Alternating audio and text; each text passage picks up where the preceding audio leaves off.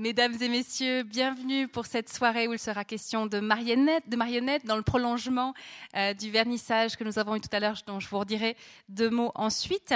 Je me permets de vous annoncer notre prochain rendez-vous la semaine prochaine, jeudi 12 novembre, où on aura le plaisir d'accueillir Abol Hassan Banisandre. Euh, qui, si vous en souvenez, fut le premier président de la République d'Iran entre 80 et 81. Et on aura la grande chance de, l'entendre nous parler de l'Iran d'aujourd'hui, euh, pris entre idéologie, réalité économique. Et dans le fond, il nous parlera aussi du thème du nucléaire, puisque ça a été un petit peu euh, l'occasion ou le prétexte, ou comme on veut l'appeler, de renégocier peut-être les rapports entre Orient et Occident. Donc c'est un privilège aussi pour nous de, l'accueillir la semaine prochaine. Donc, je vous invite et je vous encourage à, venir euh, l'entendre. Donc, le jeudi 12 novembre à 20h15. J'en viens maintenant à remercier les partenaires de cette soirée, à commencer par la librairie de la Méridienne, euh, qui est venue avec plusieurs euh, ouvrages de Marie Golis, des ouvrages sur Karageutz, sur euh, aussi, du, coup, puisqu'il y a un des ouvrages de, Marie Golis qui en, qui en parle, aussi des ouvrages sur les facéties de Merci beaucoup. On est sur une conférence interactive. Euh, donc, merci à, la Méridienne. Et euh, comme je l'évoquais tout à l'heure lors du vernissage de l'exposition Clin d'œil, des photographies de Helmut Pogert, que vraiment je, vous recommande chaudement si vous ne les avez pas encore vues. Et merci encore à, lui d'être venu avec cette exposition. Euh, ce double événement, vernissage, conférence, s'inscrit dans, le cadre du Festival de la marionnette qui fête ses 30 ans, qu'on a fêté dignement tout à l'heure. Euh, et il s'agit donc d'une très belle collaboration pour le Club 44, la première avec le Festival de marionnettes et avec le Centre de culture ABC. C'est pour ça que Yvan son directeur euh, pour le théâtre, est à mes côtés. Je le remercie parce que c'est lui qui a fait le lien pour cette première euh, collaboration avec le festival et j'en suis vraiment ravie parce que, comme je le disais tout à l'heure, outre la qualité et je pense qu'on on est vraiment gâté de voir ce qui nous est proposé comme spectacle. Mais en plus, je suis très touchée de voir toutes ces générations qui se mélangent. On va au spectacle, il y a des petits, il y a des parents, il y a des grands-parents. Tout ça se mélange joyeusement et je trouve que c'est une magnifique façon de vivre la culture vivante. Mais ça, c'était pour les généralités. Yvan, euh, j'aimerais que tu nous parles un petit peu des spectacles qui sont en lien directement avec la conférence de ce soir, à savoir avec euh, Guy Baldé et, euh, le propos aussi de, Marie Golis. tu nous racontes? Très brièvement, oui, oui. ils vont vous raconter beaucoup mieux que je peux le faire maintenant, évidemment. Non, simplement, bah, Guy Baldé euh, et son théâtre Quignolo et l'autre. Chignolo? Ah, Chignolo. Ben, J'ai toujours dit Quignolo. Tu m'as, m'as pas repris l'autre jour à, table. ah oui, ça doit être ça, oui. Le théâtre Chignolo donc, et, et, Guignol hein, et l'hôte de la petite salle du théâtre ABC demain à 16h et samedi à 17h. 15h, euh, pardon. Vous avez tout dans le programme. aïe, aïe, aïe. Il sait ça mieux que moi. Et bon, samedi, de toute façon, il n'y a plus de place, donc ce n'était pas important de se tromper. Par contre, demain, il en reste quelques-unes. voilà. Et, le cousin turc de, de Guignol, Caragueuse, euh, lui sera présent euh, dans la même petite salle deux heures après Guignol, c'est-à-dire demain à 18h et il reste quelques places. Et euh, samedi à 17h, cette fois je suis juste, et là non plus, il ne reste pas de place. Voilà, donc celles et ceux qui, sont intéressés, euh, je vous encourage vivement de lancer un petit coup de fil tôt demain matin à la permanence du festival. Voilà, et c'est deux, deux, deux très très beaux spectacles. Je crois que j'ai à peu près tout dit. Bonne soirée. Merci Yvan en tout cas. Et puis bah alors c'est pas marqué quand c'est complet sur le programme et vous pouvez vous servir des programmes et puis bah je sais pas a toutes les informations sur le site où effectivement il faut appeler la permanence. En tout cas aussi bravo à, à l'ABC d'être euh, l'hôte de tous ces spectacles du festival. Voilà, alors maintenant, on va passer un, bon moment en compagnie de Marie Golis et de Guy Baldé, parce que euh, c'est vrai que c'est, on l'a dit, Yvan l'a dit, mentionné tout à l'heure, euh, Guignol et Carag, alors Caragueuse, Caragueuse, on n'est pas Caragueuse, euh, sont des marionnettes cousines. partageant quelques points communs avec des différences. Donc on va explorer tout ça en leur compagnie. Alors, je vais, je vais, vous dire quelques mots de, de, nos intervenants que je remercie d'ailleurs chaleureusement euh, d'être, euh, d'avoir accepté cette invitation entre le festival, l'ABC et le Club 44, parce que ça, moi, personnellement, ça m'a fait découvrir tout un monde. et euh, j'avoue que j'ai eu le plaisir. Alors, j'ai pas pu voir encore le spectacle de, autour de, avec la marionnette de Caragueuse, mais j'ai eu le plaisir de voir le spectacle de Guy Baldé avec le, le déménagement fantastique de Guignol.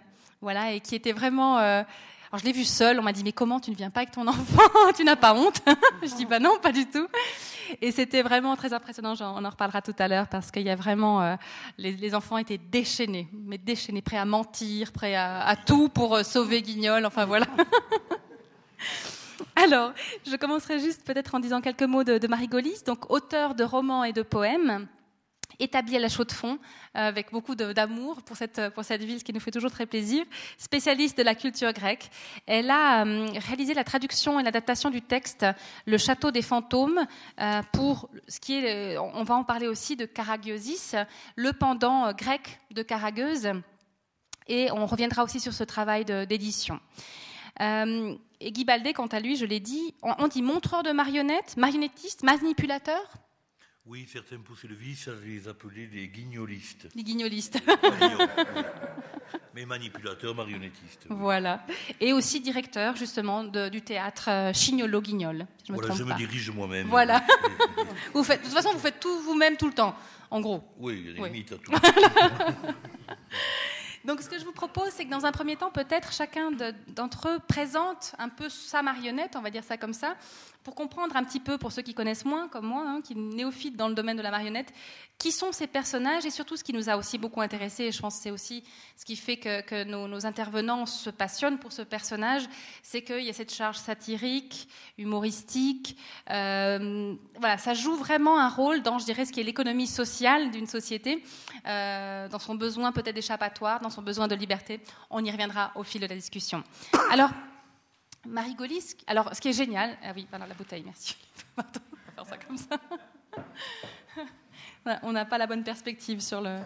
Euh, ce qui est génial, c'est que nos deux intervenants ont amené alors les, marionnettes du spectacle, celles que j'ai vu s'agiter, se taper dessus l'autre jour euh, À, Neuchâtel, et puis Marie qui nous a amené quelques exemplaires de, marionnettes, notamment euh, indonésiennes, et on, on reparlera aussi de l'Indonésie tout à l'heure. Alors, Marie, je te laisse la parole. Est-ce que tu peux nous présenter, je dirais, en, quelques mots, euh, qui est Caragueuse et son cousin? Donc, on est tout en affaire de cousinage. Un hein, Guignol pour, le, pour, la France, Caragueuse pour la Turquie et Carageusis pour la Grèce.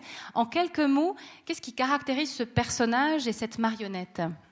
Alors je voudrais juste préciser une chose, c'est que je ne suis pas marionnettiste, contrairement à M. Baldé. Donc je, je, je, suis très modeste euh, par rapport au jeu, à l'interprétation, au travail immense que font les marionnettistes.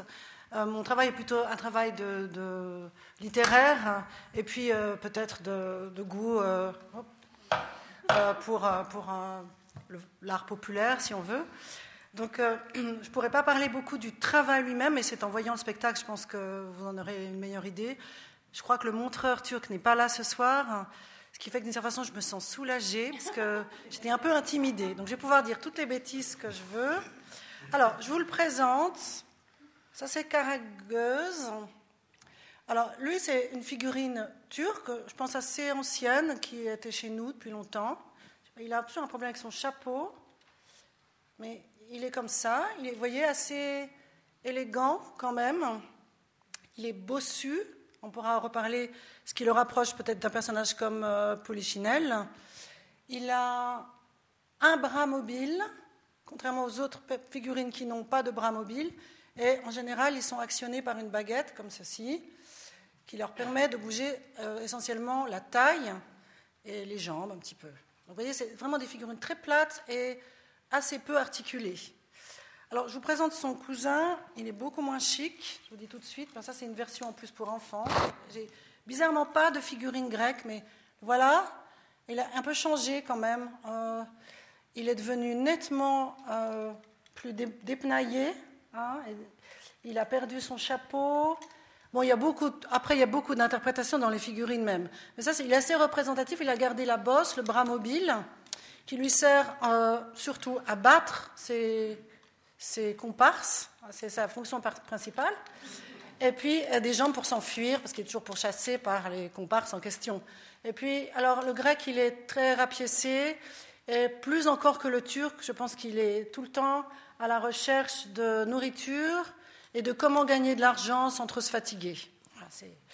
alors là, ça c'est une présentation physique. Évidemment, il faut se dire que chaque montreur a ses figurines, chaque montreur peut les interpréter.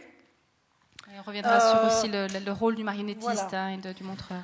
alors, peut-être pour revenir juste sur la, parenté ou la tradition, euh, on pense, alors il y a eu plein de recherches qui ont été faites, beaucoup de livres qui ont été écrits en, Turquie, aussi en Grèce, sur les origines du théâtre euh, de Karagöz, Karagözis. On notera que c'est le même nom, hein, grécifié. Karagöz, ça veut dire qu'il a l'œil noir. Kara, ça veut dire noir, göz. Alors Karagiosis, dans le fond, ça ne veut rien dire en grec, ça montre bien que son nom vient bien du turc.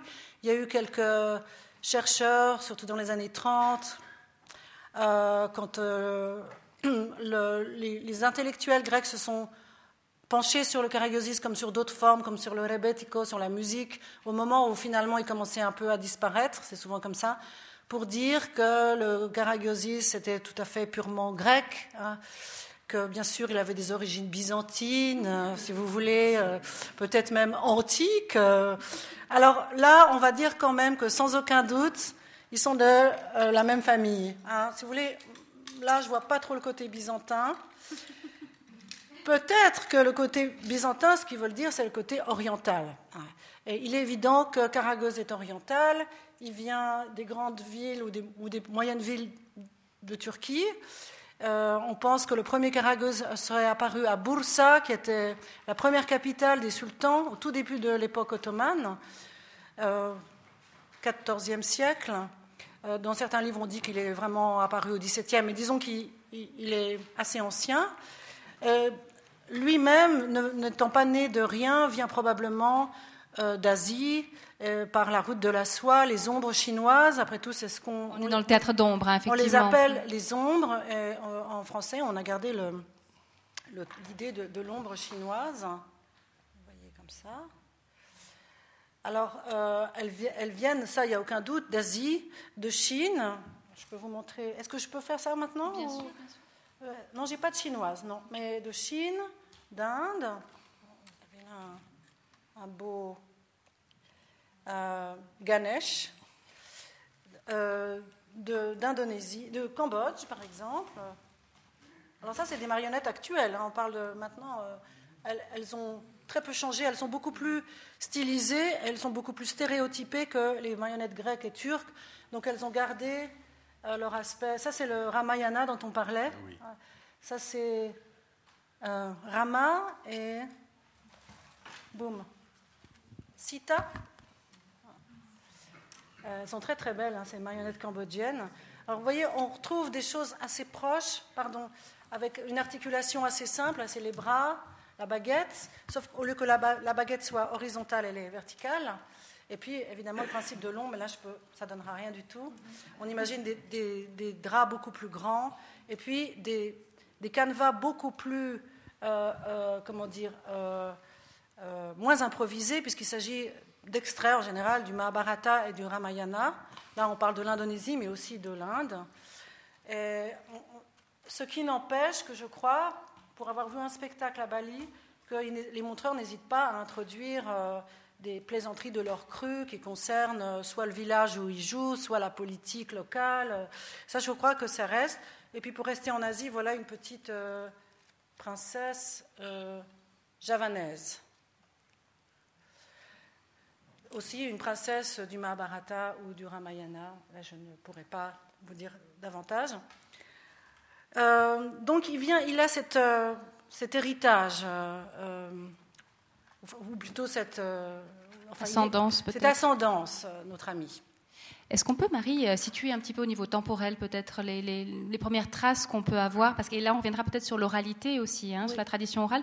Mais en gros, est-ce qu'on sait de quand, est-ce que ça apparaît? C'est difficile à dire. Alors, il y a donc une sorte de légende autour de Caragueuse. Bon, moi, j'ai dit 14e siècle, c'est peut-être très ancien, un peu trop ancien. Bon, nous, ça ne nous paraît pas très ancien, mais euh, on dit qu'il y aurait eu, donc à Boursa, deux maçons qui faisaient des plaisanteries incessantes sur le chantier d'une mosquée, une des premières mosquées probablement construites par les Ottomans. Hein. Dans le fond, c'est, on est à l'époque ottomane, et c'est une marionnette de l'époque ottomane. Euh, et que ces maçons ne faisant pas avancer, enfin, empêchant l'avancée des travaux par leur plaisanterie constante, euh, euh, le sultan furieux en disant mais ma mosquée à moi de Sélim Ier euh, ne sera jamais terminée donc faisons bah, évidemment hein, faisons tuer ces deux, ces deux euh, impertinents euh, personnages. Et puis après, il s'est senti coupable. Et un, voilà, on pense qu'il y aurait un personnage qui s'appelle le Cher Cousteri, qui serait à l'origine du théâtre d'ombre, qu'il aurait fait revivre les deux.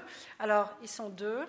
c'est le couple aussi, ça, on retrouvera aussi effectivement avec Guignol. Donc, il y a Caragueuse et son ami Radzivat, qui est là dans une version un peu postmoderne, mais c'est lui. Je ne sais pas pourquoi ils l'ont fait tellement. vous voyez qu'il a plus de trous, donc c'est presque plus des marionnettes pour jouer, hein, celle-ci. Il a même plus de, de trous pour une baguette. Alors, c'est les deux maçons, voilà, où le maçon et le, je sais plus, le charpentier, enfin, qui euh, ont continué à faire des plaisanteries, mais en tant que, que, figurine du théâtre d'ombre. Donc on dit que et le sultan aurait été tellement enchanté et finalement consolé euh, d'avoir perdu, euh, d'avoir sacrifié quand même ces deux personnes, qu'il aurait voilà, autorisé ce nouveau genre de spectacle et l'aurait propagé il se serait propagé ensuite à travers les villes de, l'Empire ottoman, notamment à Istanbul. C'est quand même un spectacle plutôt urbain, mais je pense que les montreurs euh, devaient se promener dans les campagnes aussi. Alors voilà, après peut-être qu'il y a eu un, pic, euh, si on peut dire, un, moment d'acmé euh, au XVIIe, XVIIIe siècle. C'était devenu un divertissement très populaire, par exemple lors du ramadan. Alors il fallait que le montreur soit très inventif parce qu'il devait imaginer des, histoires pour tous les soirs du ramadan. Ça fait 30 soirs, hein, fait un mois. Et puis euh, pour les circoncisions, pour euh, peut-être les mariages. Donc il faut dire que c'était un spectacle populaire pour les femmes, les enfants, les hommes qui étaient joués euh, à l'intérieur des, maisons ou dans les cours ou dans les jardins. très, évidemment, ça je pense qu'on va en reparler avec M. Baldet un spectacle très facile à transporter, très léger. Là, j'ai une petite version moderne que j'ai trouvée euh, à Chypre, nord. Mais n'allons pas faire trop de politique. Mais c'est fait, en Turquie. Et on a raté le, dernier montreur de Chypre et il était malade hein, quand on est arrivé. il n'était pas là. Alors voilà, c'est les enfants de maintenant. Hein, c'est fait euh, maintenant. J'ai acheté ça il y a 2-3 ans. Euh, qui jouent avec ça. les petites figurines sont en gélatine, en plastique. Ici, on a la princesse et le Celebi. Le Celebi, c'est le turc qui veut s'occidentaliser, hein, qui veut essayer de ressembler à un franc, comme on les appelait. Donc voilà, est-ce que ça veut dire qu'il y a encore une certaine popularité? En tout cas, c'est devenu un divertissement principalement pour les enfants maintenant. Oui, on y reviendra peut-être euh, après, justement. Euh, Peut-être encore une chose avant de, passer la parole à Guy Baldé sur, euh, sur Guignol. Après, évidemment, on va développer, mais sur ce texte, parce que effectivement, euh, dans, dans, dans la postface ou le prologue, euh, le, la partie, le, texte que tu as que tu as écrit justement sur cette tradition-là, il y a une chose qui est frappante. Ou l'autre jour, tu disais aussi, il y a un paradoxe à vouloir mettre par écrit ces textes. Est-ce que tu peux nous dire en quelques mots comment tu t'y es prise et ce que tu as fait dans ce texte et, voilà et de quelle volonté ça procède et aussi de mettre de traduire ces textes et enfin de les faire connaître euh, au public francophone. Bon, c'est vrai que c'était euh, un peu une gageure. Donc, Farce et facétie de Caragiosis, le château des fantômes, qui en plus a inauguré une collection chez Zoé qui s'appelle Les classiques du monde. Alors là, on a décidé que Caragiosis était un classique. Bon, c'est assez irrévérencieux quand même. Je trouve que c'était une jolie ouverture de cette collection qui a publié des tas d'auteurs. Euh, peu connus. Donc c'était l'idée de faire connaître un, répertoire qui est peu connu, évidemment, qui n'a pas été beaucoup traduit, et pour cause. Parce que c'est vrai que c'est un, répertoire oral, comme pour Guignol, mais il y a une trame, et il y a des auteurs qui ont noté les pièces. Beaucoup plus tard, dans les années... Là, je parle du théâtre grec, mais je pense que c'est la même chose pour le théâtre turc.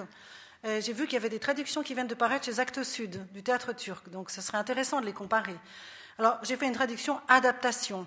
Parce qu'il faut dire quand même que l'oralité, euh, voilà, veut dire qu'il euh, y a d'abord une part d'improvisation, alors celle-là, on ne peut pas la noter. Et puis, il y a énormément de jeux sur le langage. Et ça, je serais curieuse de savoir si Guignol a la même chose. C'est-à-dire que d'abord, Caragueuse lui-même fait tous les calembours possibles et imaginables. Dès qu'il peut renverser euh, une formule de politesse en quelque chose d'affreusement ordurier, il le fait.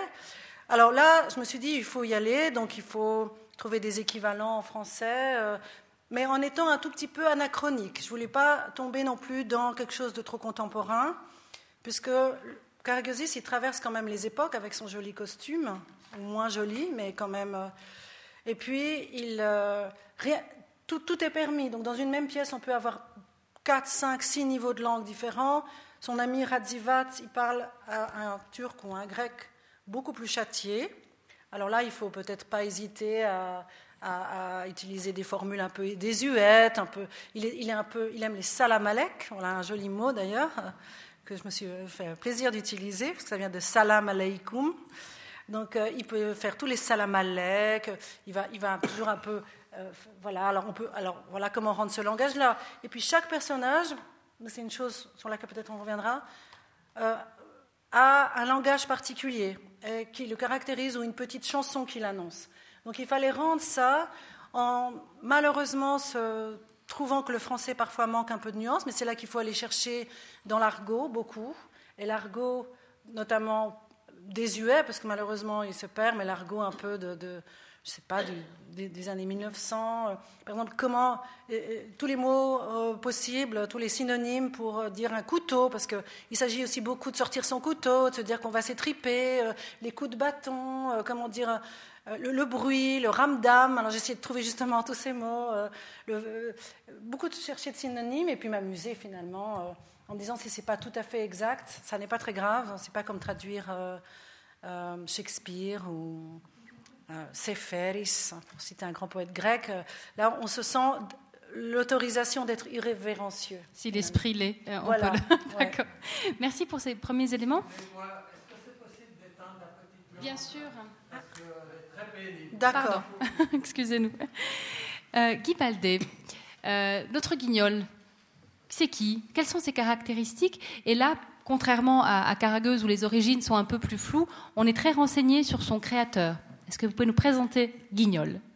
Voilà, euh, tout d'abord, j'aimerais préciser, je ne suis pas lyonnais. Et c'est très important. Il y a par- quelque chose qui vous trahit un petit peu quand même.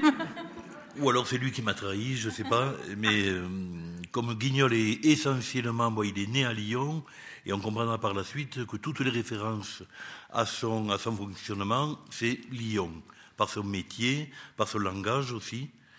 Donc Guignol, c'est vrai qu'on arrive mieux à le situer que, que Caragueuse.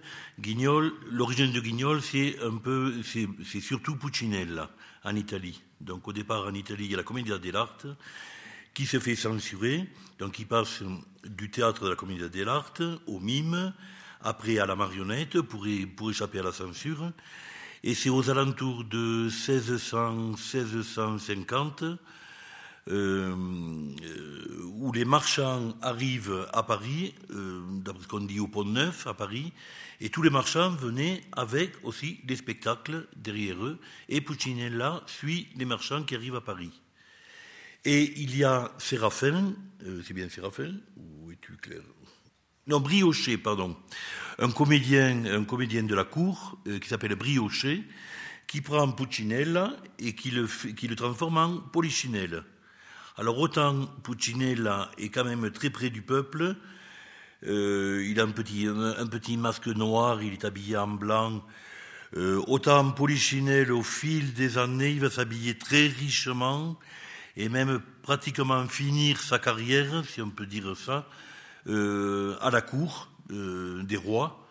Il paraît que symboliquement, il l'aurait guillotiné en 1789 parce qu'il ressemblait, bon, c'est une légende ou pas, parce que justement, il était, trop accolé aux, aristocrates qui n'avaient que ce destin à assumer. Paf. euh. Donc, ou excusez-moi, j'ai des relents. Donc, euh, c'est c'est Pu- c'est Puccinella qui amène Polichinelle. Polichinelle, il, est, il, continue quand même d'exister jusqu'à la fin du jusqu'à peu. Bon, il existe encore un peu, mais il perd de son, importance justement, pratiquement à la période de 1789. Et c'est là où il faut situer euh, Guignol, c'est que Guignol est vraiment le personnage le plus atypique dans le monde des marionnettes, parce que c'est pratiquement le seul dont on connaît le créateur. Et ce créateur qui s'appelait Laurent Mourguet, qui était lyonnais, canu lyonnais, C'est-à-dire les canuts, c'était les, ouvriers qui avaient un métier de misère, qui travaillaient 14 heures par jour, dont les enfants travaillaient sur les métiers aussi 14 heures par jour et qui devenaient aveugles à peine à 15 ans sur le travail de la soie. Euh, Laurent Mourguet, euh, évidemment en 1700, euh, né en 1769, a 20 ans en 1789. Euh, moi, j'ai eu 20 ans en, en, 68. Euh, je me fais un parallèle bien confortable. Parce que tout d'un coup, Laurent Mourguet, de sujet du roi, il devient, euh, citoyen. Donc, il peut parler en son nom. Donc, il va créer un personnage. Et par la suite, on, va le voir, qui va être tout à fait à son image. Justement, il va, il va le transformer en un petit canut lyonnais qui s'adresse au canut lyonnais. Mais avant, euh, avant que Guignol apparaisse, euh, Laurent Mourguet, en 1789, 1800, il est déjà marié, il a dix enfants, et c'est un régime de misère, de grève, à un point où il, n'y a même plus de, de, de boulot dans la tisserie, de, pour tisser à Lyon. Il se fait marchand ambulant. Il va vendre bon, des petits fagots de bois, des nécessaires de couture, des onguents, un peu de ville en ville, et ça, ça a son importance. Et après, en parallèle, il euh, commence un peu à travailler dans ce qu'on appelait à Lyon les crèches, où on refaisait la nativité dans des, petits théâtres, et plus avec des personnages articulés, euh, sur des scènes, soit articulées euh, par-dessous, par-dessus, avec des fils fer, et il refaisait la nativité. Et c'est là où il apprend le boulot. Il apprend le travail, euh, bon, il apprend à faire des décors, il apprend sûrement à, la sculpture, la peinture, mais il continue toujours son travail de, de marchand, et c'est là où il a l'idée géniale. Comme il s'intéresse déjà à ce théâtre de marionnettes sous la forme de crèche, il utilise Polichinelle. Donc ça, ça va lui servir comme école, euh, au, moins pour le répertoire de, du tout début. Et surtout, son polichinelle va lui servir publicitairement à faire venir les gens. Parce que le, métier de marchand ne nourrissant pas assez, il s'improvise arracheur de dents. Donc arracheur de dents, bon, en 1800, on peut à peu près se l'imaginer, c'est une pince, c'est une dent euh, qu'il faut faire monter sur le plateau, un tambour pour couvrir le bruit, euh, on fait venir le monde, évidemment, avec Polichinelle qui, euh, qui, harangue le public. Et pendant qu'on arrache la dent, on, fait tourner le tambour pour ne pas entendre trop les, les, hurlements. Et c'est là où Polichinelle prend le dessus. Et il se greffe un, un personnage, le premier personnage du théâtre Guignol, c'est Niafron, qui, euh, on a des portraits, et c'est un chansonnier, musicien, qui vient de Charleville-Mézières, le père Ladré, et le père Ladré qui chante, qui s'accompagne, et euh, qui, donne la réplique à Polichinelle quand euh, Laurent Mourguet euh, commence à jouer quelques petites pièces pour attirer le client. Mais bon, il a quelques caractéristiques, Niafron, comme il dit, il y a trois fleuves à Lyon, le Rhône, la Saône et le Beaujolais. Ouf, oui, ouf. Me regarde pas comme ça, toi. Donc, euh, à des moments, ben, il était essentiellement, oui, excusez-moi, j'ai oublié, violoniste. Donc, il, arrive, bon, très souvent que Niafron est absent. Euh, et, et, et, le roi Mourguet se retrouve uniquement avec Polichinelle. Et c'est là où il a l'idée géniale. Il commence par créer Niafron à l'image du père Ladré, le violoniste. Et on a une gravure du père Ladré, c'est la, la, trogne, bien rouge, c'est mal rasé. Et sauf que là, tout d'un coup, il l'appelle Niafron. Et c'est là où intervient, quand on parlait du langage, à Lyon, il y a une caractéristique, il y a le parler lyonnais. C'est une sorte de patois qui est très riche, euh, que je ne maîtrise en rien du tout, parce qu'il faut aussi avoir le bel accent lyonnais, parce qu'il est beau cet accent lyonnais. Et euh, niafron, ça vient de niafre. Un niafre, c'est ce qu'on appelle un bijoutier sur genou, c'est-à-dire un ressemeleur de grolles, c'est-à-dire un cordonnier, quoi. Et c'est pour ça, bon, il a le chapeau du, père Aladré et euh, généralement, le niafron classique a toujours son tablier de cordonnier. Et le, personnage qu'il va jouer, bon, S'il y a du boulot qui arrive, s'il est intéressant, bon, on le prend. Si on peut l'éviter, c'est aussi bien s'il y a un café en face. C'est ce qu'il fait. Avec Guignol, bon, c'est plutôt une philosophie de ceux qui n'ont pas un sou en poche et qui n'ont pas de travail, de tirer le meilleur euh, de la vie. Et c'est vrai que ce parler lyonnais, il y a des expressions qui sont riches. Euh, et c'est vraiment le parler populaire. Et en plus d'être le parler populaire, c'est le parler des métiers aussi. Et surtout des métiers des canuts. Parce que le mouvement des canuts, bon, c'est associé à la révolte des canuts, c'est associé euh, bon, à cette misère, mais c'est aussi associé pendant la révolte des canuts, c'est un peu l'avant-garde des syndicats. Parce qu'ils commencent à, faire des soupes populaires, ils commencent à faire un enseignement pour les enfants, ils commencent à essayer de protéger un tout petit peu les enfants qu'ils aillent euh, euh, pas trop tôt euh, se, casser les yeux, se casser les, les, mains dans les usines des patrons qui ne veulent rien augmenter, si ce n'est que les heures, quoi. comme tout bon patron qui ne se respecte pas. voilà, donc le premier personnage du théâtre Guignol, c'est Niafron. Et là aussi, bon, on ne se l'explique pas. Quand on voit, c'est dommage que j'ai complètement oublié, peut-être le Beaujolais, ça. Euh, quand on voit le portrait, parce qu'il y a plusieurs portraits de Laurent Mourguet, on a au moins l'affiche de l'état civil, on sait qu'il a eu dix enfants, et par la, suite, il y a Bonardel, un peintre euh, lyonnais, qui a fait un très beau portrait. Et quand on voit euh, la tête de, Laurent Mourguet, c'est la tête de Guignol. Mais c'est vraiment lui. C'est-à-dire ses, visages ronds, ses, petits yeux bien, bien, bien écarquillés, ce petit nez assez, euh, assez doux, là, comme ça, là. La petite différence, c'est qu'à Lyon, ils ont un autre guignol. Euh, Ceux-là, on les appelait les guignols de voyage. C'était plus pour les guignols ambulants. Le, le, guignol traditionnel lyonnais, mais ça, c'est tout à l'image de Lyon. Ville bourgeoise, ville très riche, ville un peu secrète où on ne rentre pas chez les Lyonnais. Et au fil du temps, quand ils ont quand même un peu défiguré Guignol sur ses origines, Guignol a atterri avec une redingote, des boutons dorés et surtout un sourire plein, c'est-à-dire qui remonte. Alors que moi, j'ai je préfère mille fois, j'ai plus de tendresse pour lui parce que c'est un, trait, son sourire. Donc, euh, et surtout quand on voit les marionnettes d'origine de, de, Laurent Mourguet qui sont au musée Gadagne à Lyon, euh, ça il faut vraiment le voir le, guignol d'origine a, la bouche en biais.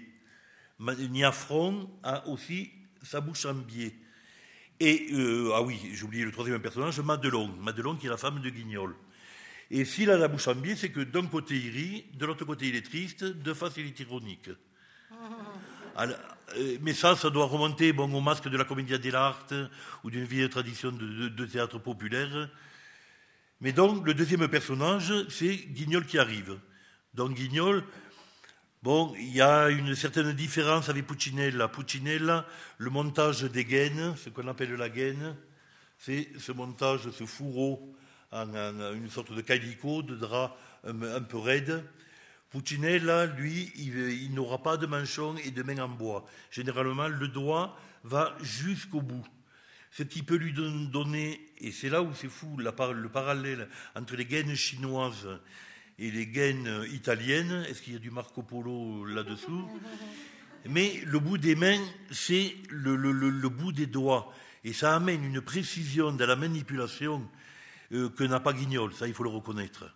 Parce que sa construction, c'est un, feutre euh, cousu, cloué avec des clous de tapissier, la main en bois sculpté, dans du tilleul, la tête aussi, c'est du tilleul, parce que c'est un bois, il faut le faire sécher 5 ou 6 ans, et c'est un bois qui vit très bien et qui est très apprécié par les sculpteurs parce qu'il est tendre et il ne bouge pas surtout. Il ne, bouge pas. J'ai certaines pièces qui ont une centaine d'années. Le bois est vraiment très très compact. Euh, donc, euh, Guignol, bon, ce qu'il appelle, euh, on appelle ça dans le langage lyonnais le sarsifi. Ça vient de salsifi, c'est-à-dire le légume, le salsifi. Et ça, c'était l'ancienne mode des, des tisserands qui s'attachaient les cheveux derrière pour pas se les prendre dans le métier. Le chapeau, euh, c'est assez controversé. Certains disent euh, qu'il jouait sur les bords de, la Saône. Ah mais non, je me suis trompé dans ma définition. À Lyon, il y a Non, non, je ne me suis pas trompé. Bon, encore le Beaujolais qui remonte. Donc oui, il jouait beaucoup sur les bords de Saône et les, dans les bistrots. Et il y avait une profession de ceux qui tiraient les péniches, qui avaient des bonnets en cuir. Ils se mettaient des sangles c'était vraiment un, boulot joyeux euh, de prolétaire. Et ils tiraient les péniches, bon, à la force du, du, crâne, bon, ils étaient des dizaines, et ils remontaient les péniches, ils remontaient le courant. Et ça aurait été ce, chapeau euh, qu'on aurait mis sur Guignol. D'autres disent que c'est le chapeau tout vêtement de Polichinelle qui a été aplati euh, des deux côtés et cloué. Mais c'est très controversé. C'est aussi controversé sur l'origine du nom de Guignol. Euh, tout à l'heure, on parlait de, de, Quignolo. Parce que bon, euh, nous, nous y sommes allés, on, nous a fait jouer à, Quignolo. Il y a un village Quignolopo, en Italie, qui est un village de tisserand, qui a eu des, échanges commerciaux euh, avec Lyon. je ne sais pas si vous connaissez Lyon, la vieille ville. Quand on va dans les Traboules, les Traboules, c'est ce jeu sur des immeubles de 4 ou 5 étages où on passe d'une terrasse à l'autre, d'un couloir à l'autre, euh, ça, c'était le meilleur moyen pour échapper à la police. Il paraît pendant, l'occupation aussi, il pouvait échapper aux, nazis tranquilles. Euh, et ah, il est où le fil dans la gaine L'origine du nom Guignol. Qui voilà, oui, oui, oui. Donc il y a de, de, de, Quignolo, euh, ce village. certains disaient qu'on appelait les gens qui venaient des lieux par le nom des lieux. Donc il y aurait eu cette déformation, Quignolo, Chignolo, Chignol, Guignol. D'aucuns disent aussi qu'à Lyon, il y aurait eu un Jean Guignol, euh, qui à Lyon aurait été un, amuseur public, qui, aurait donné son nom à la marionnette. D'autres aussi disent qu'il y a une expression guignol, qui veut dire un peu cligner de l'œil en complicité, qui aurait donné euh, le, nom à Guignol. Et en plus, d'autres disent qu'il y avait une expression, c'est guignolant, c'est guignolant, c'est marrant, c'est rigolo.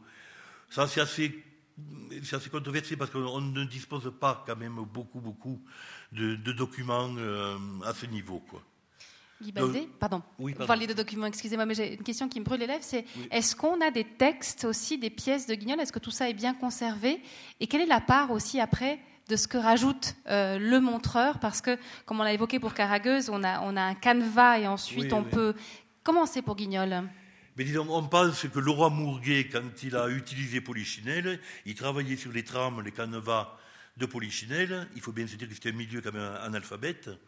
Euh, euh, donc, après, on pense qu'il a aussi peut-être un peu continué avec Guignol, Niafron, euh, au moins les trames, qu'il a adapté aussi. là, c'est une énorme influence, le métier. Euh, c'est en ça qu'il devient atypique, Guignol, parce qu'on sait d'où il vient. Euh, c'est presque un théâtre social. Moi, des moments, je me rêve de, voir un théâtre de Brecht avec lui, parce qu'il parle de la vie réelle.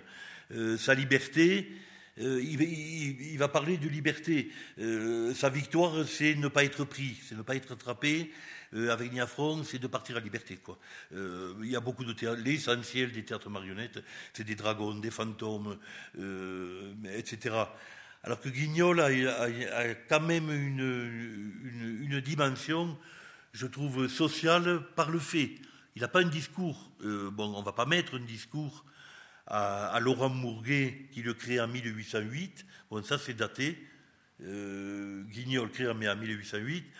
Mais sauf que tous les jours, il paraît que les marionnettistes faisaient le tour de tous les ateliers de soirée, il récoltait toutes les informations.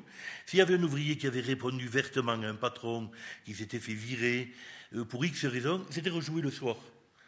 Soit dans des bistrots, soit dans la rue. Et généralement, c'était pas spécialement un discours politique, mais il suffit d'en parler pour qu'il devienne politique, quoi. Et, et, généralement, surtout avec un langage populaire, c'est-à-dire bien cru, bien vert. C'est-à-dire les épithètes, ils devaient être euh, aussi gracieux que ceux que moi j'entends quelquefois ou que j'ai entendus dans les quartiers nord à Marseille vis-à-vis de nos représentants. Enfin, moi, ils me représentent pas. Toute ressemblance avec un personnage, est tout à fait voulu. Une volonté forcenée. voilà. Il est mort, mais il est toujours vivant. Hein. dans le cœur de 54% de Français. Une question qui balait. Euh, mais j'avais pas terminé. non, non, non, pour l'origine du texte. Pardon. Parce que bon, on joue, on ne sait pas trop ce qu'il joue, jusqu'aux années à peu près 1850, où il devient tellement virulent qu'il finit par ne jouer. Il a eu une longue période dans les parcs, les, jardins publics, et dans la rue, tout public, public enfant, public euh, parent, la notion de public enfant n'existait pas. Euh, il arrive un moment où il joue surtout dans les bouges, dans les, les bistrots. Et c'est là où il prend tellement de liberté qu'il y a un nombre incalculable d'arrêtés de, de, police, de préfets de police qui interdisent l'ouverture de café où on joue guignol. Parce que c'est un repère de mauvaises mœurs, c'est un repère de, vulgarité.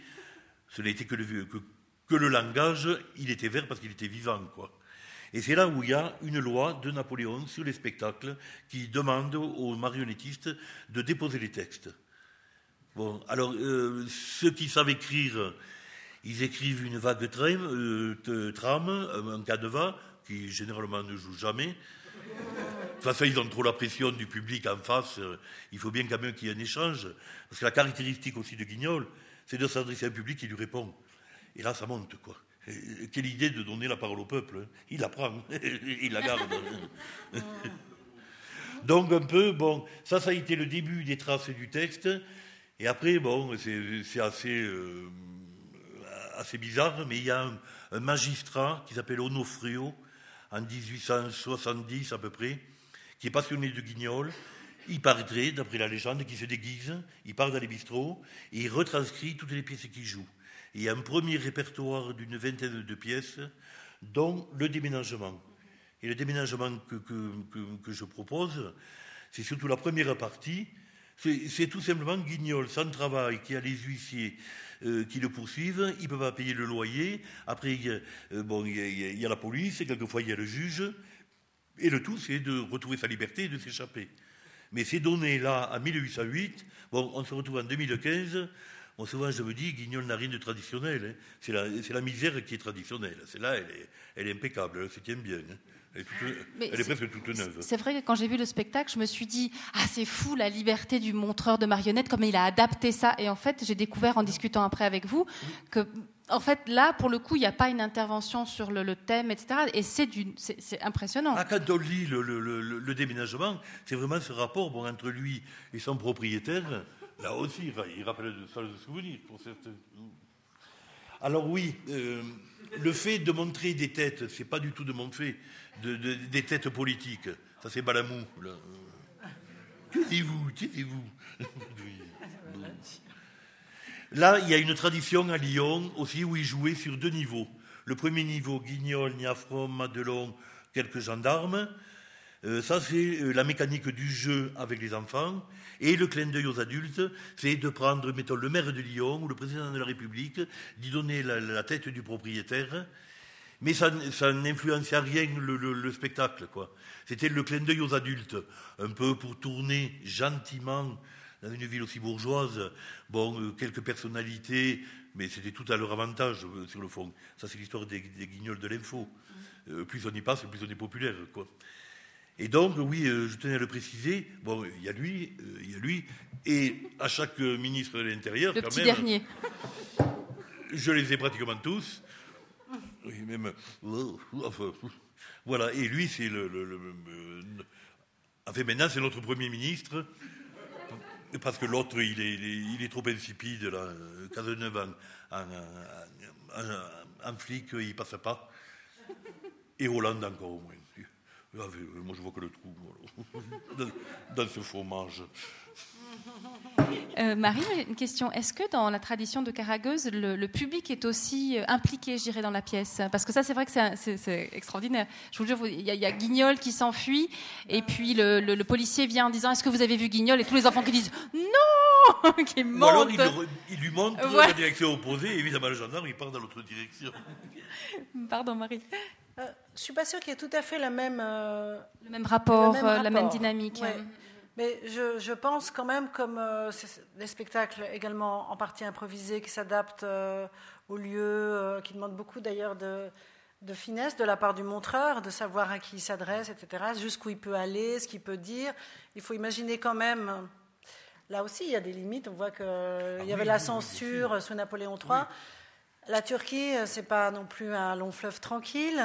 La Grèce non plus. Hein. il y a eu des périodes de dictature. Donc, euh, tous ces, personnages, je pense, par le biais des enfants, arrivent à dire des choses, mais je pense bien que Karagos, de temps en temps, demande euh, s'ils ont vu euh, son copain Radzivat ou euh, s'il est, où, est passé l'ennemi. Il n'y a pas vraiment les gendarmes équivalents, mais il y a les gardes albanais du vizir, qui sont des grosses brutes.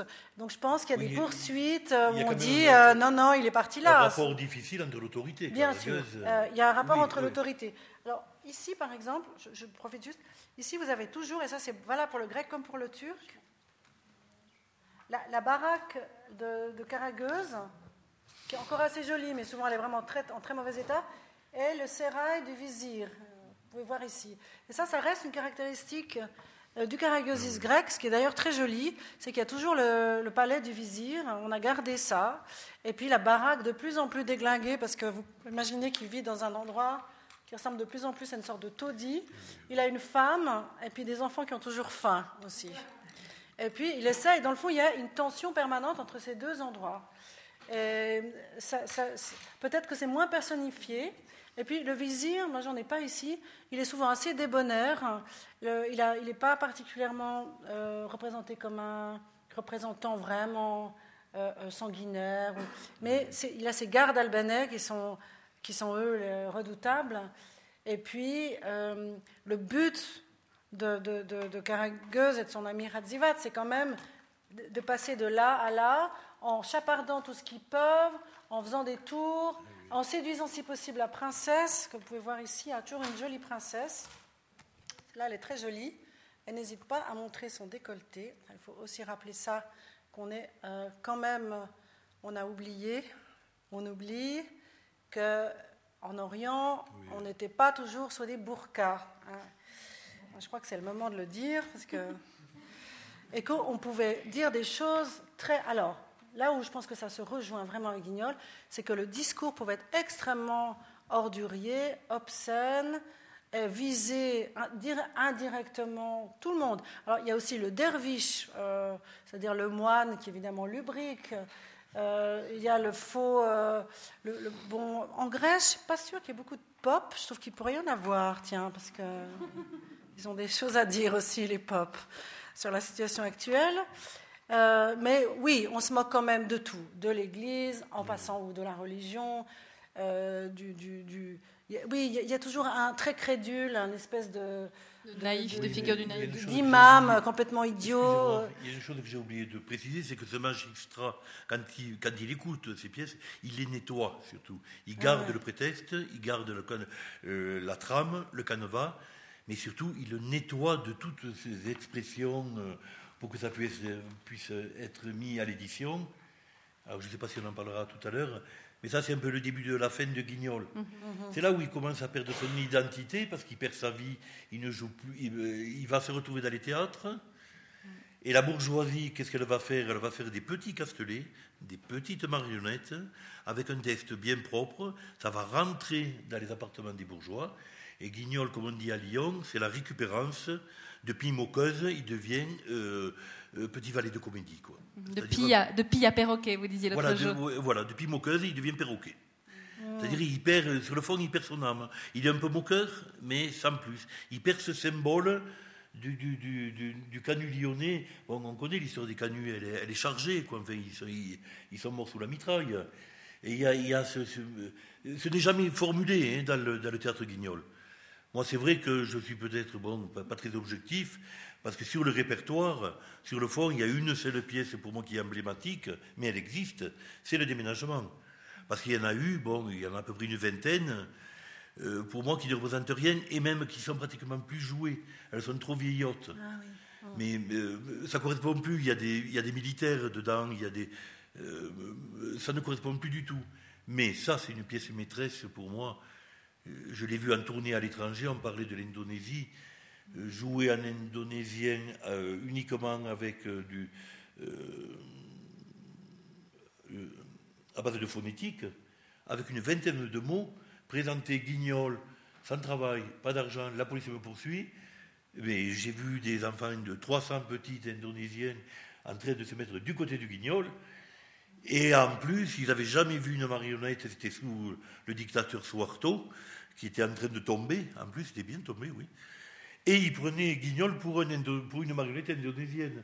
Le chapeau, il est indonésien, la queue de cheval est chinoise, la veste est indonésienne, et il avait un bâton, c'était un bambou. Ah. Donc la boucle était bouclée, là.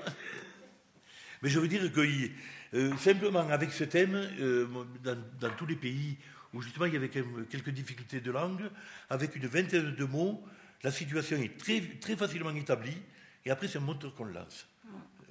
Et c'est ça la force des, des, des, c'est vrai que dans, les deux cas, on a ces rapports de force, et même, mais en même temps, j'ai l'impression qu'alors autant avec, euh, avec Guignol, on est dans, un, dans une lutte des classes, hein, je crois qu'on est vraiment le début de la révolution industrielle quasiment, enfin c'est les prémices.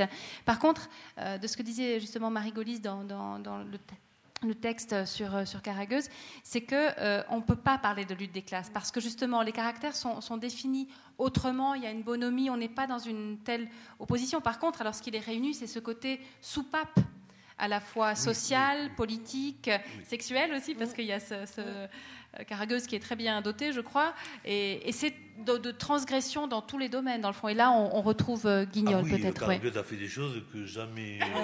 que la pudeur. Oui, Caragueuse, il paraît qu'il avait, au début.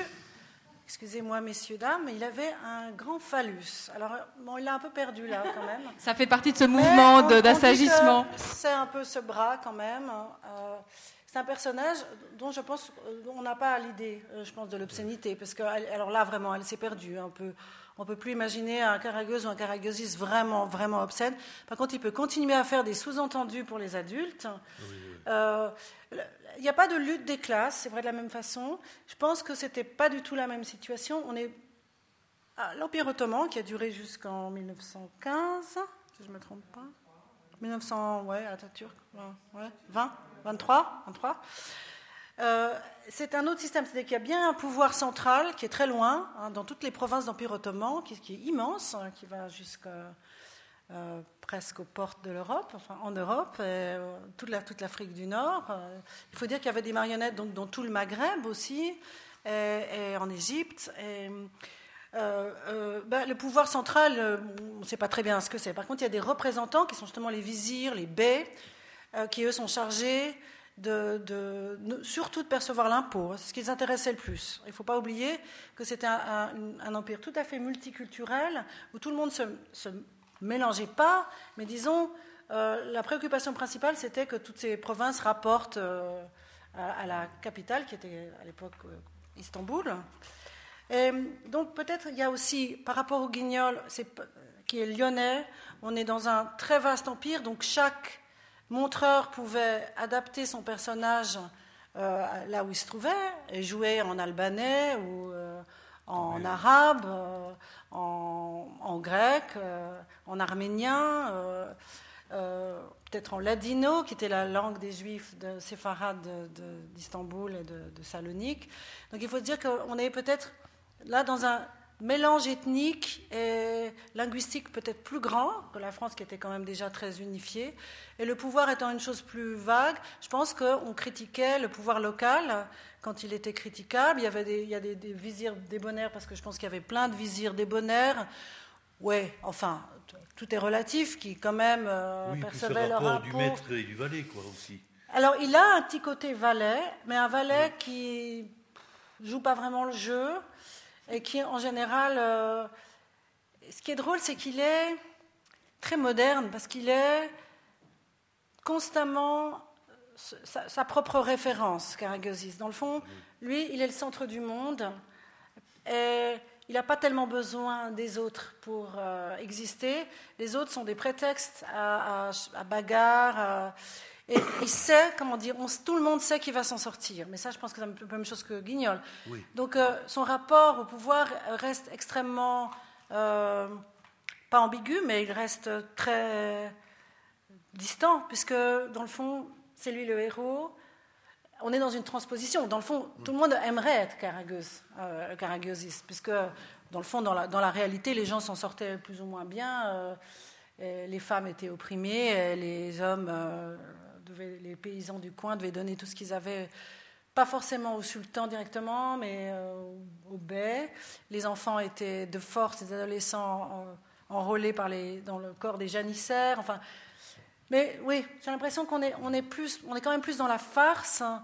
Euh, euh, et puis, il faut dire que les autres personnages, vous avez parlé un peu des autres personnages, sont des personnages qui représentent assez bien cette composante multiculturelle, on dirait maintenant, qui, hélas, hélas, hélas, se perd hein, dramatiquement de tous les côtés. Enfin, ça, a commencé justement au 19e. Hein.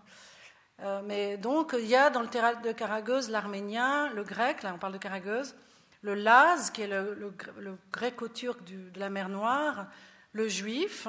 Alors on n'ose plus jamais le montrer, mais enfin oui, il y, avait des juifs. Alors il y a le juif euh, élégant et distingué, puis il y a le juif euh, qui, euh, de ses sous, mais ça, il n'est pas plus ni moins caricatural que l'albanais, le turc justement qui veut, qui veut faire chic, qui veut, être, qui veut faire son tchélébi. Et il y a toujours des femmes, donc en général c'est Zené ou Fatmé, la fille ou la femme du vizir. Il y a la femme de Karageuse, que, ce que j'ai pas ici, qui est une sorte de harpie euh, qui, qui, aimerait bien qu'il rapporte quelque chose à manger à la maison.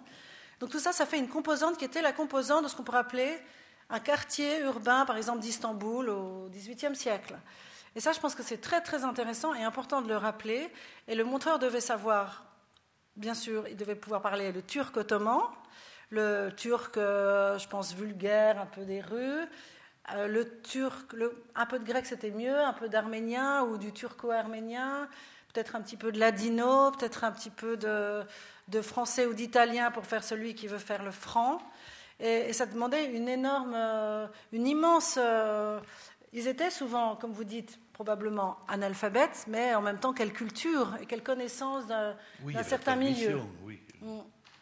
Et là, je pense qu'il y a des points communs. je pense que ce côté euh, linguistique, peut-être, bon là vous parliez du du, du parler lyonnais qui est très important. Alors là, il, devait y avoir un parler constantinopolitain, istambouliote, qui devait en plus changer si ça se passait dans le quartier de Fanar, ou bien dans le quartier de Beyoğlu, ou bien voilà. Et ça, tout le monde se reconnaissait dans, dans le quartier. Oui, moi j'aimerais parler un dernier mot. Il a, il a, été aussi utilisé, euh, mettons pendant la guerre de 14-18, il y a une série de cartes postales où c'est Guignol habillé en, poilu, et il part, euh, parce que la carte postale, il écrit Moroboche, bon, mm. il a servi aussi de propagande, quoi. On le voit aussi. De support identitaire, peut-être, d'une certaine. De support identitaire. Oui, quoi, fait, ça, c'est à l'image un peu de, Lyon, quoi. Enfin, c'est Lyon aussi, que c'est assez paradoxal. Il y a une société, la Société des Amis de Lyon et de Guignol, pourvu qu'ils ne le sachent pas. Oh. Ils n'ont même plus, mais.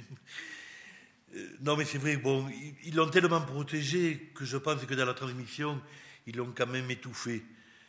Mais enfin, bon, c'est aussi un peu grâce à eux que c'est encore vivant. Mais à Lyon, il, termine presque comme objet folklorique qui ne remet en cause rien du tout. C'est le petit, c'est le petit jouet comme au, XIXe siècle pour enfants sages, quoi. Mmh. Guignol chez Martine, quoi. Oui, alors c'est-à-dire que les non, les non lyonnais, c'est pour ça que je précisais que je ne suis pas lyonnais, euh, pour aller jouer à Lyon, c'était pratiquement impossible jusqu'au jusqu'au 190e anniversaire de la naissance de Guignol, où il y a eu un renouvellement d'équipe du théâtre municipal. Et là, ils ont ouvert les portes. Et pour l'anniversaire, au moins, tout le monde est venu.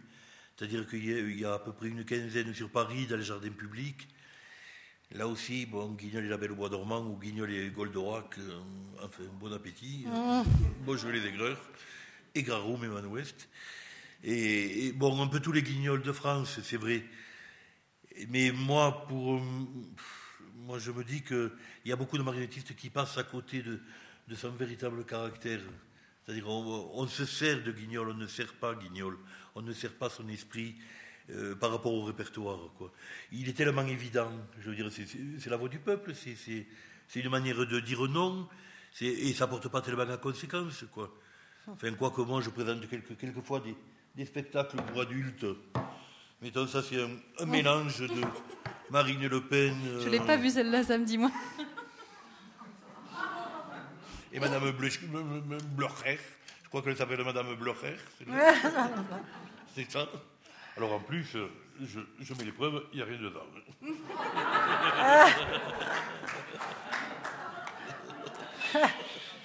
C'est Nadine Morano, matinée de euh, Marine Le Pen et, matinée de Madame Blocher. Mais arrête voilà, parce que bon, il m'arrive aussi de commettre quelques spectacles pour adultes, et Guignol s'y prête très bien. Et c'est là où je rejoins cet esprit du. J'aime beaucoup ce théâtre euh, de Brecht des, années 20, euh, cet esprit cabaret c'est avec mille joies qu'on se, se euh, guillotine des Le Pen, qu'on se décervelle là, ce genre de, résidus. Merci beaucoup. On, va passer à la, partie questions euh, du public. Euh, en tout cas, c'est vrai qu'on sent l'espace de liberté. Et, et, je me demandais quand même, vous avez mentionné tout à l'heure les guignols de l'info. Est-ce que pour vous, il y a quelque chose de cet ordre-là qui se joue quand même? Alors, euh, je ne sais plus s'il y a encore maintenant ou si c'est en, train d'être mis en question d'ailleurs. C'est voilà. vrai que techniquement, c'est parfait. Bon, on, ne peut dire. Pas l'interaction. Hein. Oui, même les voix, tout, tout, c'est parfait. Mais c'est vrai que c'est reconnaître aussi. Euh, tout le monde ne veut y passer. Hein. Euh, c'est le double tranchant, quoi, ça. Mais c'est bien que ça existe, et autant que ça existe, ça, bien sûr. Et la preuve, c'est que si le patron n'en veut pas, c'est que ça doit sentir le souffle. Un petit peu subversif, comme disait Marie tout à l'heure. Voilà, si vous avez des questions, il vous suffit juste de demander le, micro.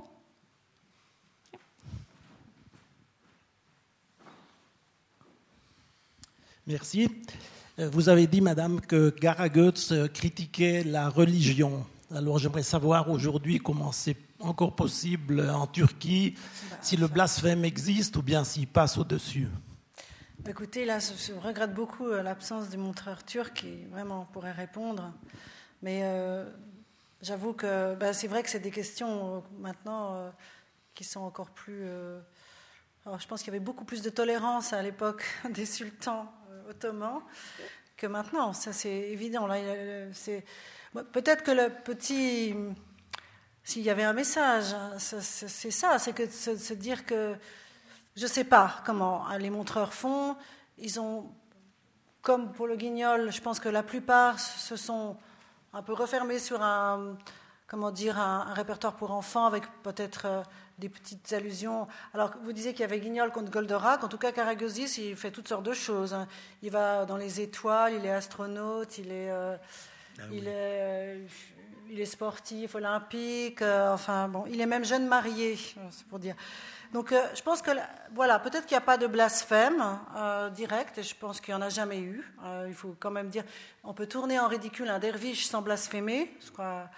il faut, là, je ne vais pas me lancer dans la, cette histoire de Charlie Hebdo, même si c'est ça qui m'avait fait réagir, parce que je me suis dit, il faudrait quand même rappeler qu'il y a une tradition d'humour. Hein, dans le monde arabo-musulman ou arabo-turc quand même. Euh, et puis ça continue parce qu'il y a des dessinateurs de presse, etc. Donc je suis sûre que les montreurs arrivent à dire des choses encore euh, par le biais de, leur, caragosse. Euh, de toute façon, ça n'a jamais été vraiment frontal. C'est chez nous qu'on est très frontal, puis on pense qu'il faut dire euh, des ordures euh, des. Enfin, moi, je suis pas forcément. Je pense que le blasphème, c'est pas très intéressant. C'est comme ça qui pense que parce qu'on fait quelque chose de pas correct dans une église, oulala. Enfin bon, voilà. C'est moi. Je pense que la, subversion, elle peut être beaucoup plus subtile. Il suffit qu'il y ait un imam analphabète ou un personnage qui dit juste une petite chose en passant.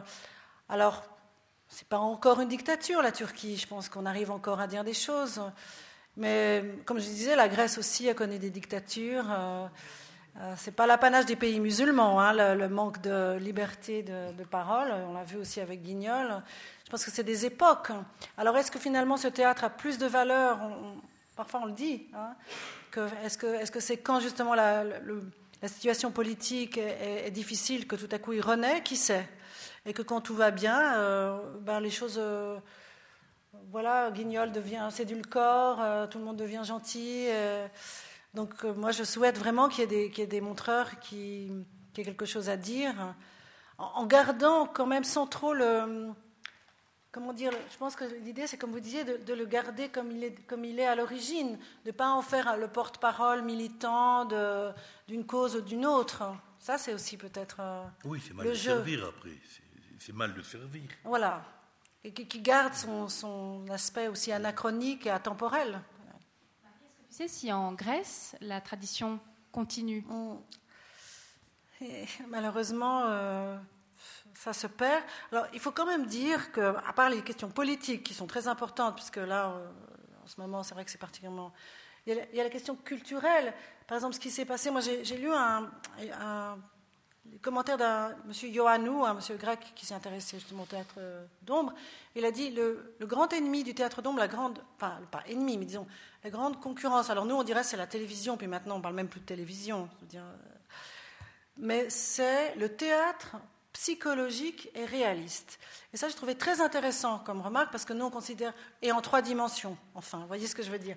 Là, on est en deux dimensions, et peut-être pour revenir euh, au monde musulman, ce qui a permis, donc le guignol déjà, il ne serait pas tout à fait accepté, c'est qu'il est plat, il n'est pas réaliste, et donc on peut représenter la figure humaine, parce que normalement, dans, dans le monde, on devrait dire judéo-musulman, on ne représente hein, ce qui n'est pas vrai, parce qu'il n'y a qu'à regarder les magnifiques euh, miniatures persanes pour se dire que, tiens, tiens, comment ça se fait Bon. Mais disons qu'il a pu passer. Et alors, une autre explication, pourquoi est-ce qu'on a accepté ce théâtre quand même assez subversif C'est que non seulement il est plat, il est une ombre, donc on le voit généralement sous forme d'ombre, et il a un trou. Alors, un personnage troué ne peut pas vraiment exister. Et ça, je trouve que il ne faut pas oublier que c'est très mystique et philosophique aussi le théâtre d'ombre, puisque on vient de la tradition asiatique. Et je pense que c'est pour ça qu'il peut dire des choses, parce qu'il n'existe pas vraiment. Donc on peut, on peut se, et je pense que c'est le principe de beaucoup de marionnettes. Hein. C'est une stylisation. Et je trouve, moi, en tant qu'écrivain et aussi amateur de théâtre, très intéressant.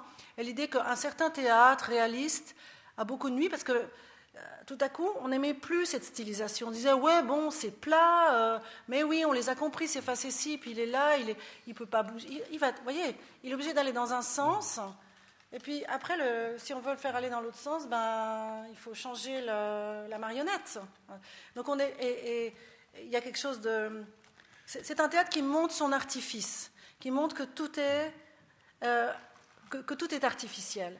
Et ça, je trouve que c'est très beau et je pense que c'est comme ça qu'il peut aussi perdurer, euh, tout en étant, en disant des choses. Et la voix du montreur, elle est tout à fait, elle, réelle et pas du tout artificielle. Et lui, il peut faire passer beaucoup de choses parce qu'il change de voix, il est plusieurs personnages comme vous. Et il peut dire des choses tout en disant c'est pas moi qui parle, ce sont mes ombres. Et, ça, je pense que c'est la même chose dans le théâtre asiatique. Et ce côté irrationnel, bon, Guignol n'a pas de jambes. Voilà, c'est ça. encore plus facile. Il, arrive à fuir les gendarmes sans jambes. C'est quand même fort. il peut même pas les prendre à son cou. Quoi.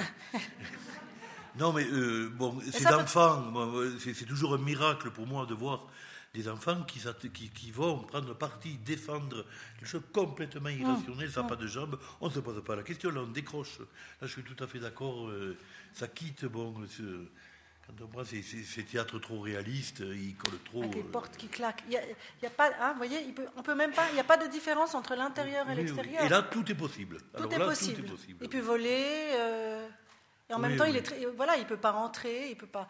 Il dit qu'il est dans le dans, dans, le sérail, mais disons c'est parce qu'on veut bien le croire hein, qu'il est entré là dans le palais. Oui, oui.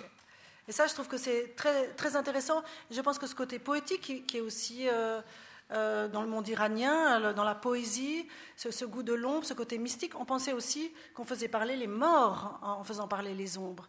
Et d'où l'histoire euh, originelle hein, de ces deux maçons qu'on fait revivre.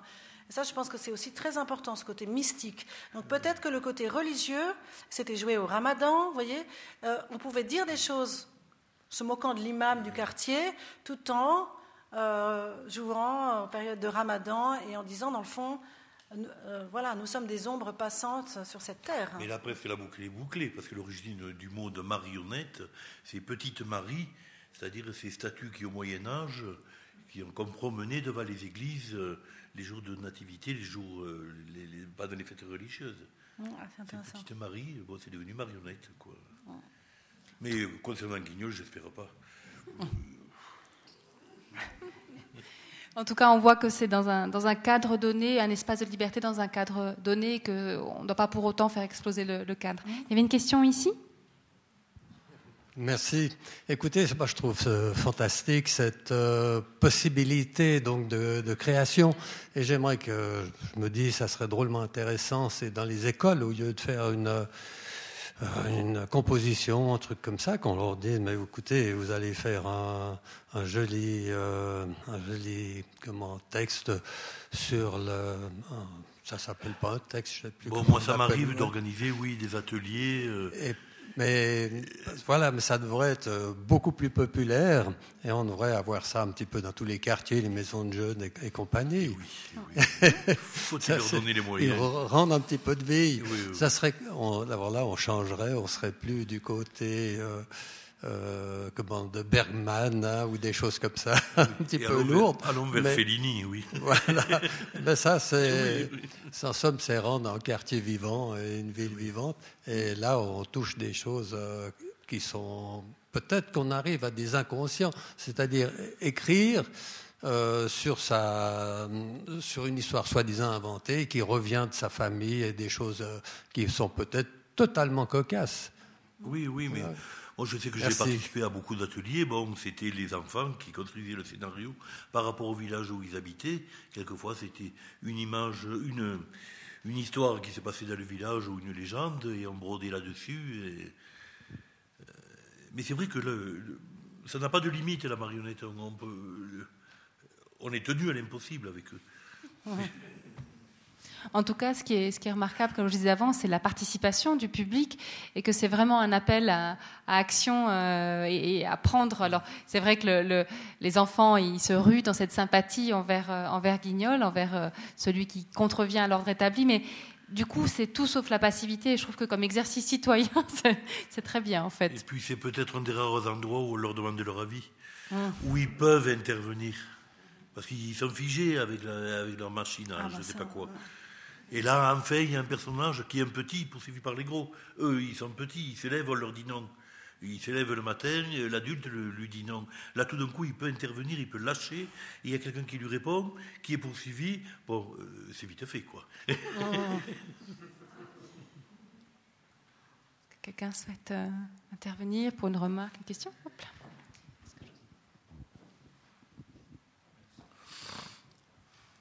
Qu'est-ce qu'il en est de la pratique de marionnettes euh, analogue à Guignol ou Caragueuse, plus ou moins, mais dans les autres pays, je ne sais pas, dans le monde slave, le monde germanique, etc. Est-ce que vous savez quelque chose? Moi, je connais pas. Bon, les personnages sont. euh, moi, si je prends l'Europe, au moins, les personnages sont quand même, même presque plus présents euh, dans le peuple que, que dans la culture et que. euh, même que dans le milieu, quelquefois, des, des- des- des marionnettistes. Guignol a une très mauvaise réputation hein, dans, la- dans le monde de la marionnette. Sauf peut-être en Neuchâtel. Ah. oh Mais il, il me semble qu'il y a, pardon, il me semble qu'il y a en tout cas une magnifique tradition de marionnettes euh, dans les pays de l'Est, en Tchécoslovaquie, Mais c'était République, tchèque. euh, oui, sous les qui- régimes qui- communistes, c'était très très développé. ouais, Ça s'est il beaucoup me semble qu'il y avait beaucoup édulcoré. de choses dans les. Dans les... Vraiment beaucoup édulcoré. Mais c'est quand même des personnages qui sont très présents. Puccinel, là, il Il y a est. Petrouchka, non Oui, est aussi- Petrouchka en Russie ouais, qui revient ouais. un peu. Il y a surtout Punch. Punch, Punch et et Judith en Angleterre, Ouais. qui lui, c'est un, un symbole de, de cynisme jubilatoire. Mais, mais, mais c'est vraiment beau à voir. Alors lui, il est, il est, il est hors temps, il est, il est, il est intemporel. Il, va, il est presque philosophe, philosophe, quoi. Et lui, il peut dépasser, il peut dépasser toutes les limites par rapport à Guignol. Mais c'est vrai que pratiquement tous les pays ont leurs personnages. Il y a donc Cristobal en, en Espagne, euh, Carspel, euh. Carspel euh, Allemagne, Jan Klassen, c'est ça Euh, Oui, euh, en Pays-Bas. Euh, Pratiquement chaque pays a son, euh, a son personnage. Je pense que c'est encore vivant. Et moi, j'insiste un peu sur le milieu de la marionnette, du moins en France. Euh, faire du guignol, c'est presque le, le- le- le- comment il disait l'autre euh,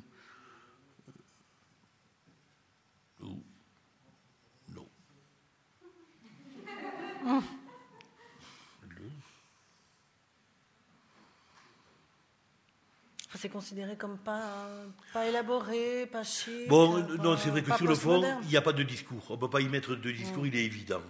C'est évident, on ne peut pas y mettre un discours. En France, on est spécialisé pour ça. Il vaut mieux écouter le discours qu'aller voir le spectacle, quelquefois. Il n'y a pas de. Oui. Bon, Peut-être que ces, formes Non, mais d'art. particulièrement à lui. Ouais. hein. C'est-à-dire que dans les salles, il est soutenu, il est, il est partagé. Euh, moi, jamais j'ai vu une salle inerte. Et, et- mais, excusez-moi, bon, je marche peut-être les pieds dans le plat, mais quand on prend Charleville et Mézières, euh, Guignol, pratiquement, est absent. Le Puccinella a été invité, tant mieux. Punch été invité. Toutes les marionnettes populaires d'Europe sont invitées du monde. Guignol est pratiquement absent, quoi. Euh, C'est la maladie infantile de la marionnette, voilà, c'est ce que je voulais dire. Guignol est la maladie infantile de la marionnette. Moi, je me demande, je juste peut-être reprendre un peu ce que vous disiez, parce que vous m'avez posé la question sur la Grèce, puis j'ai peur qu'il y ait de moins en moins de montreurs de Karagiosis. Et qui est aussi, il est peut-être un peu victime de, de la même chose. Bon, euh, tiens, la Grèce, elle a d'autres problèmes. Oui, Alors, je ne sais pas ce qu'elle subventionne en ce moment, mais Oui, on, on peut imaginer que, quand même, euh, comme par hasard, on continue à faire, euh, à organiser euh, de- le festival d'Or, les représentations, le théâtre antique, ça à la côte, Sophocle, les Chis, l'Euripide, et, et ce qui est très bien. Mais c'est peut-être au détriment de, de ce genre d'art et qu'il faudrait pas qu'il soit subventionné peut-être, mais qu'il soit encouragé et qu'il y ait des petites écoles quelque part de montreurs de marionnettes, que, que les, parce que les montreurs puissent. Il y avait un très bon montreur à Ioannina, je me demande si c'est pas un des derniers. Est-ce qu'on lui a donné les moyens de former, par exemple? Il faut former les montreurs. On voit très bien en Indonésie, c'est des écoles. C'est- il y a des jeunes assistants derrière qui apprennent le métier en passant d'abord les marionnettes, ensuite ils font un peu les bruitages, ensuite ils font un peu la musique, ensuite peut-être qu'ils ont le droit de tenir euh, un arbre ou euh, un, animal. C'est, une formation. On ne peut pas s'improviser montreur de marionnettes. Donc euh, il faudrait qu'il y ait une sorte de... La même chose en Turquie, est-ce qu'il y a une politique en disant... Euh, Il y a eu un- un- une grande valorisation du folklore, mais est-ce que c'est pas devenu un peu mort avec, dans des musées, euh, dans des... Oui, Eh, je ne veux pas eh, quand même moi médire ouais. complètement, parce qu'à Et Charleville, pourquoi il il y ne a- jouerait pas à Épidore, Karagiosis Moi, je trouverais ça magnifique, par exemple. Karagiosis à Épidore, c'est pas mal, ça, comme programme. hein oui, à Charleville, il y a quand même un institut de la marionnette qui fait des formations sur trois ans avec des enseignants qui enseignent toutes les techniques de la gaine. Mais à ce jour, je n'ai pas entendu dire qu'ils enseignaient guignol, quoi. Mm. Alors là, moi, moi, ça m'échappe. Il y a des coups de bâton qui se perdent. et pas en bambou, là, et en buis. Question ici. Eh bien, c'est une grande famille euh, de zéro populaires dans tous les pays en Europe, avec tant de noms divers. Je voudrais seulement euh, parler du Karagiosis, qui était très très populaire en Grèce en forme imprimée, avant la télévision. C'était presque comme les bandes dessinées. C'était incroyablement populaire en Grèce, le apporter. Karagiosis, en forme imprimée. Oui, oui, bah, c'est vrai, j'ai, oublié d'apporter ça. J'ai plein, plein de petits... euh, Avec des aventures, les aventures de Caragol. ouais, c'était des comme, des petites des bandes dessinées, en effet, Ah, oui. dans les années... Oui. Mais, mais Guignol a eu aussi un- une revue Et satirique. il était à la télévision aussi, paraît-il, pardon. Oui. Euh, Sur Lyon, Guignol a existé pendant 60 ans, je crois, sous, euh, sous une revue satirique. Il y a eu une- aussi une, une- une radio, Radio Guignol, euh, et, et qui était assez mordante, quoi. Excellent. Et même, il paraît, bon, pour terminer sur une anecdote, que pendant la guerre, euh, les marionnettistes lyonnais se régalaient de jouer en parler lyonnais devant euh, les nazis qui venaient euh, regarder le spectacle, et les nazis en s'en prenaient plein les dents, pendant que les marionnettes le- le- le- leur envoyaient des insultes, mais en parlaient lyonnais. Alors tous les lyonnais rigolaient, les marionnettes rigolaient, et les nazis aussi, ils ne savaient pas pourquoi. Quoi qu'un nazi qui rigole, ça fait peur, ça. Il ne veut pas savoir pourquoi. Mais, ouais. La vache. C'est, vraiment la fonction, la fonction subversive du langage. Quoi. Ah oui, oui. Merci. Est-ce qu'on peut faire un parallèle avec les pieds nickelés? Ça, c'est, je trouve qu'il y a quelque chose Ouais. qui se ressemble là-dedans. D'un certain côté, le, ce côté populaire et ce côté débrouillard, système D, bon, Guignol n'a pas trop tendance, lui, à voler, quoique les petits Nicolais, ils volent, mais ils n'ont rien, ils n'ont jamais rien à la fin, ils perdent tout. Mais c'est vrai que ce côté bien populaire, ah oui, oui, oui, moi je crois. Et puis ils ont un langage qui est quand même assez vert euh, et toujours poursuivi par les autorités, quoi. Oui, oui, c'est vrai qu'il y a. on peut faire un petit parallèle avec. moi, le parallèle, enfin, enfant, j'ai ressenti surtout à travers Chaplin. Le personnage de Chaplin dans les films muets, c'est-à-dire euh, bon, euh, toujours le, petit qui est poursuivi par les gros et qui arrive toujours. Euh, sa victoire, c'est la liberté, quoi. Et je, enfant, j'ai toujours fait une sorte de parallèle entre les deux. Je ne sais pas, il y avait. Quoique lui, il donne plus de coups de bâton, avec le mien. Oh, dans, je me souviens de cette scène qui avait été remontrée au musée des Beaux-Arts, du film de Chaplin, Le soldat, où il est déguisé en arbre et donne des coups de bâton aux soldats allemands. C'est juste, donc il en donne aussi. Ah il y a quelque chose d'un peu guignolesque dans, le, dans la rigidité de, de l'arbre.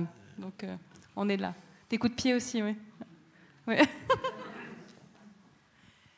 qu'il y aura encore Oui Oui, bonsoir. Euh, vous avez montré qu'il y a différentes techniques avec le bâton, avec la gaine. En fait, moi, je me rappelle les souvenirs d'enfance, c'est surtout des marionnettes à fil. À fil par exemple les marionnettes de Prague, et c'était tout un autre registre parce que l'enlèvement au sérail, c'était vraiment le livret 100% euh, authentique avec euh, des décors somptueux, avec des, marionnettes à un très grand raffinement. Et j'ai l'impression qu'on est tout à fait dans un autre monde, la marionnette. On parle toujours de marionnette, ah mais euh, voilà, c'est tout à fait autre chose. Les marionnettes de Salzbourg. Exactement. Donc, est-ce, qu'il existe aussi des versions à fil de, de guignol ou de marionnettes satiriques, ou bien lorsque euh, vraiment il y a une césure entre le monde de marionnettes à fil qui serait plus le, l'équivalent de, l'opéra, du, classique, et les marionnettes à gaine ou simplement comme ça, théâtre d'ombre. Ce qu'on peut voir au musée Gadagne à Lyon, qui est pratiquement le seul musée de marionnettes qui existe digne de ce nom, c'est tous ces nobles de, villes italiennes euh, que l'on refaisait à marionnette à fil, avec leurs costumes, des visages, mais c'est des œuvres d'art, quoi. Et là, c'était tout à leur honneur, et il y avait des orchestres, et souvent c'était dans le cadre d'opéra, oui. En ce qui concerne euh, Guignol, là, moi je ne vois pas du tout de parallèle. Euh, non. C'est intéressant ce que vous dites, c'est-à-dire que comme s'il y avait, c'est pas une hiérarchie, mais il y a vraiment différents types, et c'est une autre façon de, une autre manipulation. Il y a aussi des magnifiques marionnettes à fil birman qui sont très belles avec des personnages. Alors déjà, ils ont plus de dimensions, et puis ils ont le visage, la bouche qui s'ouvre, ils sont incroyablement mobiles. Et c'est, oui, les marionnettes italiennes euh, qui jouent Orlando Furioso, des choses comme ça. Euh, des textes peut-être plus littéraires aussi. on est peut-être dans un théâtre j'allais dire un théâtre du pauvre, mais c'est-à-dire un théâtre de petits moyens qui peut ficher le camp rapidement si euh, les autorités arrivent. ça peut être aussi le montreur qui est pourchassé, pas seulement le personnage euh, du, théâtre. Et si tout à coup il y avait du grabuge dans le Mahalas, dans le quartier, ben, euh, on, on, embarquait son, sa toile et ses marionnettes. Et ça, je pense que ça, ça joue. Le théâtre ambulant, un théâtre léger, ce dont vous parlez, c'est un théâtre beaucoup plus sophistiqué. On est dans un spectacle avec des musiciens, euh, un orchestre. Vous imaginez, ça c'est. C'est vrai que c'est intéressant. C'est aussi le monde de la marionnette, parce que c'est Dans le théâtre forain, dans le théâtre ambulant en France, moi ça je l'ai découvert il n'y a pas très longtemps, il y avait, mais c'était carrément des cirques, c'est-à-dire des, chapiteaux qui pouvaient contenir 3000, 4000 personnes pour des spectacles de marionnettes à fil. Il y a eu des troupes comme les Valtons, où ils faisaient, je ne sais pas, des, spectacles de deux heures que marionnettes à fil. Euh, donc elles ont eu leur place, hein, mais peut-être, bon, on la, voit moins souvent dans la rue, mettons, la marionnette à fil, ou alors dans des festivals distingués. C'est vrai que je pense que dans le monde de la marionnette, c'est cette variété aussi qu'a voulu souligner euh, Helmut Pogert dans, dans, les photographies, et c'est une petite euh, partie de son travail, mais c'est la diversité. Je pense que le festival aussi, hein, on a une diversité de façons d'aborder la, marionnette. Parce qu'il y a d'autres techniques. Bon, il y a la technique aussi à tringle, les marionnettes siciliennes. Euh, les, Tchèques aussi le faisaient, aussi à tringle avec un contrôle au-dessus et, les deux mains. C'est vrai que c'est illimité. Euh, et puis on peut aller beaucoup plus loin. Mettons, quand on prenait le théâtre Manarf, lui, c'est avec rien. C'est-à-dire, c'est avec tout. C'est-à-dire avec des objets. Et il pourra nous raconter une histoire délirante avec une boîte, je sais pas, une boîte à allumettes, une bougie et, une boule, et on rêve là, comme ça, là. Et je, ou des pommes de terre, Une question, remarque ici? C'était pas vraiment une question, c'était plutôt une, une réponse au précédent interlocuteur. Le, théâtre d'ombre de Caragueux, c'est un théâtre populaire, modeste, où c'est l'irrévérence du petit contre le puissant. Mais en Asie, c'est pas un c'est pas un théâtre aussi populaire. Je veux dire, c'est le Mahabharata, le, le, Ramayana. En Inde, il y a d'extraordinaires euh, marionnettes de théâtre d'ombre, mais gigantesques, où j'imagine que les spectacles sont quand même d'un certain raffinement. Et euh, les, javanaises aussi, euh, peintes à la feuille d'or, elles sont extraites.